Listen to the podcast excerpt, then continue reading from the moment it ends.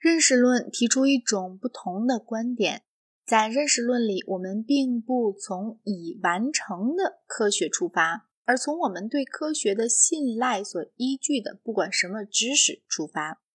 贝克莱的做法正是这样。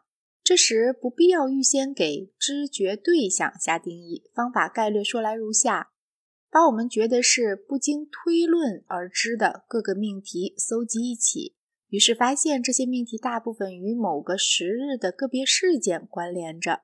我们将这些事件定义成知觉对象，这样知觉对象就是我们不假推论而知的那些事件。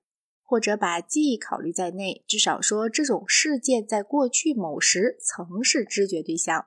于是我们面临一个问题：我们从自己的知觉对象能推断其他什么事件？关于这点，有四点立场可以采取。前三种立场是唯心论的三种形式：一，我们可以全盘否定从自己目下的知觉对象和记忆对其他事件的一切推论的妥适性。凡是把推论局限于演绎的人，谁也必定抱这个看法。任何事件，任何一组事件，从逻辑上讲都能够单独自立，因此任何一组事件都不足为其他事件存在的论证的证据。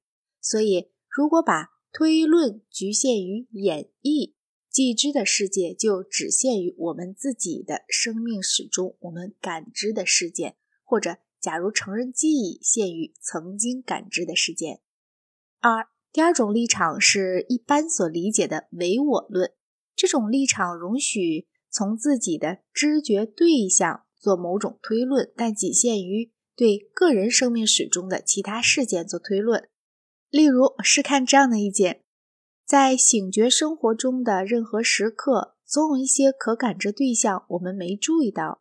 我们看见许多东西，却没暗自默念我们看见了这些东西。至少说，好像如此。在一个我们完全觉察不到运动的环境里，定睛来看，我们能够陆续注意到各色各样的东西。于是，我们觉得应该相信这些东西在我们注意到以前，原来就是可见的。但是在我们未注意到之前，它们并非认识论的论据资料。从我们所观察到的东西做这种程度的推论，是人人不假思索的在做的。即使那些极希望避免把我们的认识过分扩张得越出经验以外的人，也在做。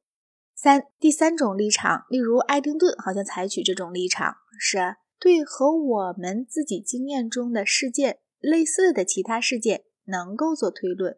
因此，譬如说。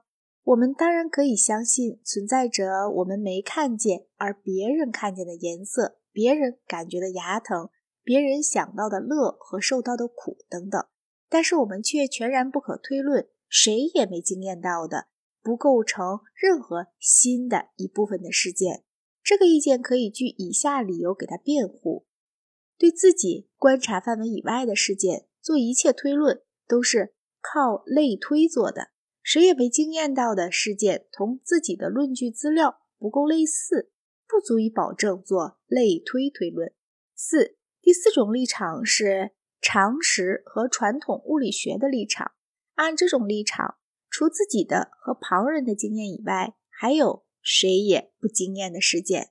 例如，在自己睡着而卧室一片漆黑的时候，这间卧室中的家具。G.E. 莫尔曾指责唯心论者以火车乘客待在车内时不能看见车轮为理由，主张火车在停站当中才具有车轮。根据一般常识，人不相信每当你一瞧车轮突然存在，而谁也不视察它的时候，就懒得存在。这种观点如果是科学上的观点，则以因果律作为对未感知事件的推论的基础。目前我不打算就这四种观点下论断，这论断即使下得了，也只有把非论证性推论及概然性理论加以细腻研究才能够下。